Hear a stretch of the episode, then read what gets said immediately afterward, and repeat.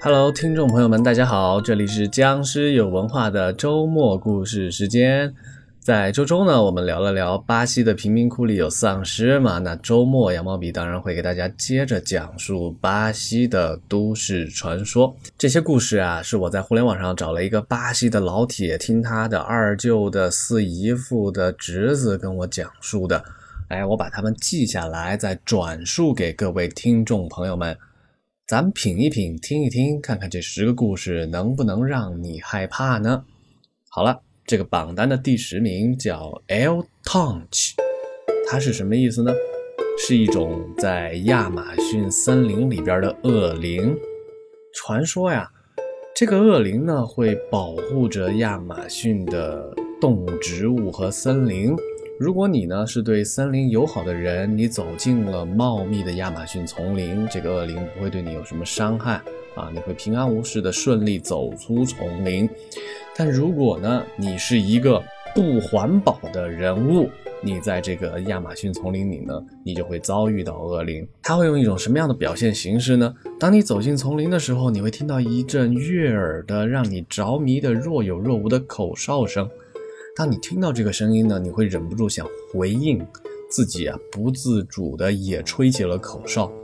哎，只要你一吹响，恶灵就来到你的身旁。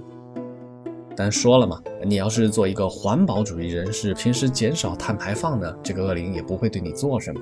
好了，这就是榜单上的第十名 L Tonch。这个榜单上的第九名呢，叫糖果里有毒品。这个故事啊，听我讲完，你会觉得有一些陌生又熟悉的感觉。传说呀，在巴西的学校旁边呢，有很多卖糖果的小摊贩。这些小摊贩呢，会在糖果里加上一点可卡因。嗯，为什么会加可卡因呢？倒不是一定要让孩子们上瘾哈，他可能是为了击败竞争对手。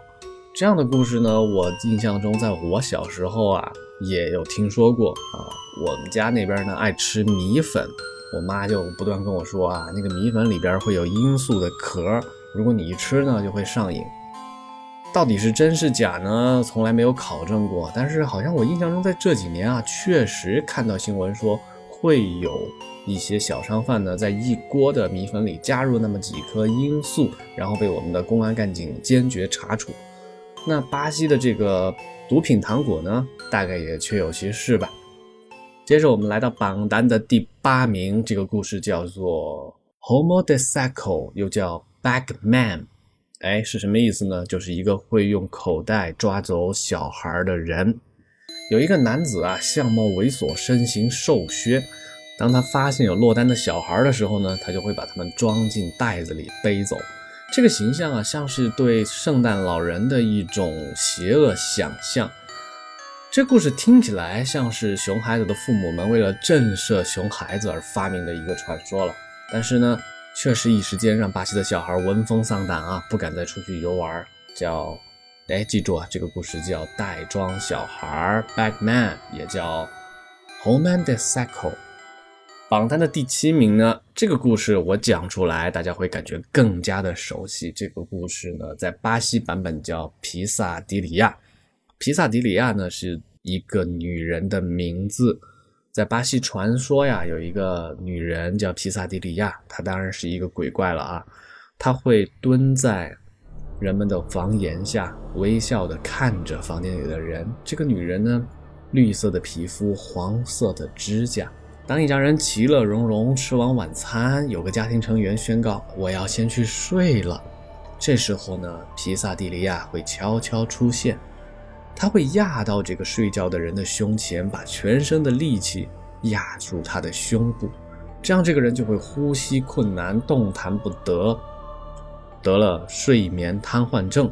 哎，这个故事一听啊，大家就知道这是我们说的鬼压床了。在巴西呢。没有什么鬼，这就是皮萨迪利亚在压迫着你。第六个故事呢，这个词儿不太好读，叫 “ban hero”，这是什么意思呢？啊，这个词呢，意思是哭泣的小萝莉啊，也就是巴西版的血腥玛丽的故事。啊，血腥玛丽你还不熟悉呢？那我再讲出它的具体内容，你一定会在学校里听过这样的传言。传说啊，在学校的最后一个偏僻的厕所，你做出一些仪式之后呢，就会召唤出一个鬼怪。在巴西的版本里呢，是怎么样的一个仪式呢？你走到学校厕所的最后一个小房间，踹开门，踢马桶一下，然后打开三次水龙头，再骂三句脏话。这个时候呢，镜子里就会出现一个金发的小萝莉。这个小萝莉呢，没有眼睛，眼神空洞，没有皮肤，浑身透着血。啊，我也不知道为什么这些胆大的小孩会去召唤这么一个玩意儿。那总之呢，就是在你我小时候在学校里都会流传的这么一个恐怖故事。大概我猜测这个故事是让人不要一窝蜂的上厕所吧？好吧。咱们进入下一个故事。下一个故事呢，叫《Crying Baby》，哭泣的小男孩。这个故事啊，讲述的大概是在二十世纪的七八十年代，有一个意大利画家，他画出了一系列哭泣的小男孩的画作。这个画作呢，风靡全球，畅销一时。很多人凝视着这些哭泣的小男孩的脸啊，会觉得非常的传神且迷人。但谣言呢，就不胫而走。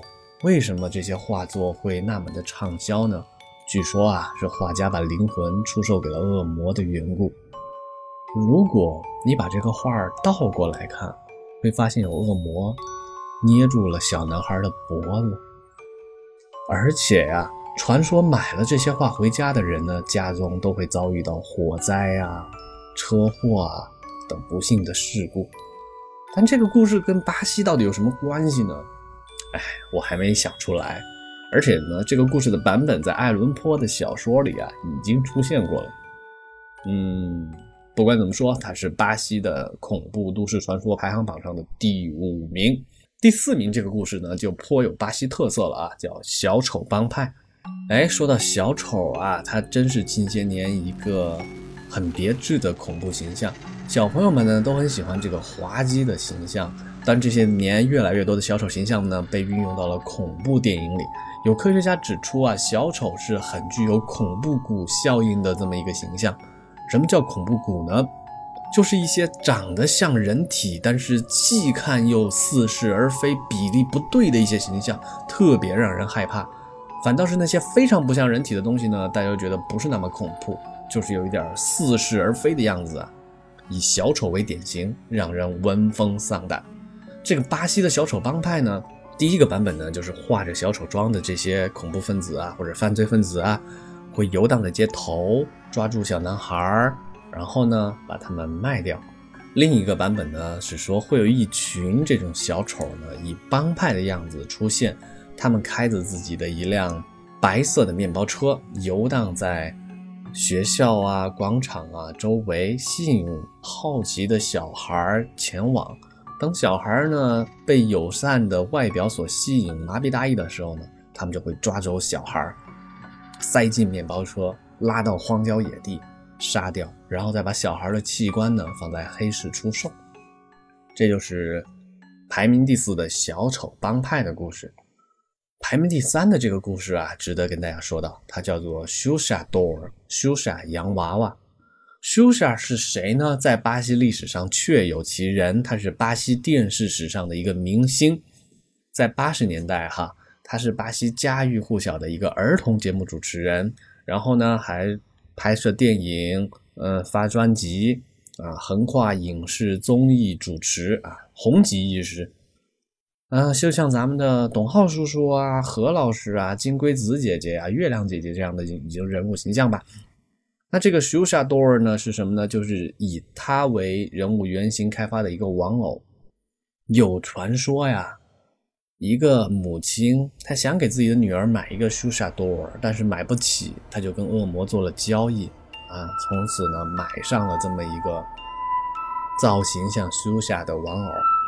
小女孩呢兴高采烈的把玩偶抱着睡觉，结果第二天啊，母亲发现小女孩身上。被抓的血肉模糊，那谁抓的呢？不知道。再一看这个玩偶，玩偶的塑料指甲上全是皮肤组织的残留。这个苏苏夏多尔呢就被送到了一个天主教的教堂里封闭起来，哎，再也不让他出去祸害其他小朋友。这故事呢，咱们仔细一品啊，怎么感觉还是像这个家长教育熊孩子？哎，别买那些贵的玩偶啊，买了会有问题。接着，跟大家讲述排行榜第二名的故事。这故事呢，在二十世纪的八十年代，同样在巴西的街头巷尾呢，都非常的有名。叫什么呢？咱们也有叫艾滋病针头。这个，众所周知，巴西是一个热情四射、开放的国家。那大量的这些友好而开放的行为呢，就会有一些风险啊。当六十年代艾滋病在美国被发现之后呢，巴西。人就格外的恐慌与恐惧，那这种恐惧呢，变成了都市传说，就是有艾滋病人会把感染病毒的针头呢，在人群密集处去扎人。这故事呢，就不用多说了，大家从小也听说过很多次，但真实生活中呢，好像从来没有过吧？这个故事啊，显然是反映了当时的巴西人对艾滋病的焦虑。哦，呃，听完这故事，我们会发现，这个焦虑不仅有时代性，而且有全球的共鸣。最后一个故事啊，是我觉得真的值得一说的啊，也是一个玩偶，叫 Fufo。嗯，羊毛笔看过很多这种恐怖片当中的玩偶形象，我数得出来的，真的把我吓到的之一呢，比如说像温子仁拍的 Annabelle 啊，这个这个玩偶呢，但是你仔细盯着它看，你会发现它没有那么吓人。但是啊，巴西这个 Fufo Door 啊，这个 Fufo 玩偶啊，真的是把我。哎，真的是把我瘆到了。它呢，同样是八十年代确有其事的这么一个真实形象。它是八十年代巴西儿童片里热播的一个角色。呃，我给大家打个比方啊，比如说《喜羊羊与灰太狼》这个动画片热播，其中呢有一个人物形象很被大家所喜欢啊，就说是美羊羊好了。美羊羊还获得了自己独立的动画片制作，他担任主角的。啊，这个 Fufo 就是这么一个存在，还开发出了一系列它衍生的产品，包括电影啊、动画片啊、玩偶啊等等。它的名字 Fufo 呢，在葡萄牙语里就是蓬松的意思。它有一个棕黄色的毛茸茸的头发，然后呢，它的两侧脸颊呢像下垂的肿瘤，然后还有一个猪鼻子。如果是天真烂漫的小朋友呢，会觉得还有点可爱，但是你让我一个成年人去观看这个形象呢？我确实觉得不那么舒服。果然啊，这个形象呢就被真的被巴西人放进了恐怖电影里，成了一个杀人凶手。于是谣言不胫而走，就说这个夫妇玩偶啊，真的是能杀人的恶灵玩偶。这个就在小朋友当中有非常大的杀伤力和震慑力了啊。后来巴西的警方啊，真的在查获一起贩毒的案件当中呢。发现有毒贩呢，利用玩偶来运送这个毒品。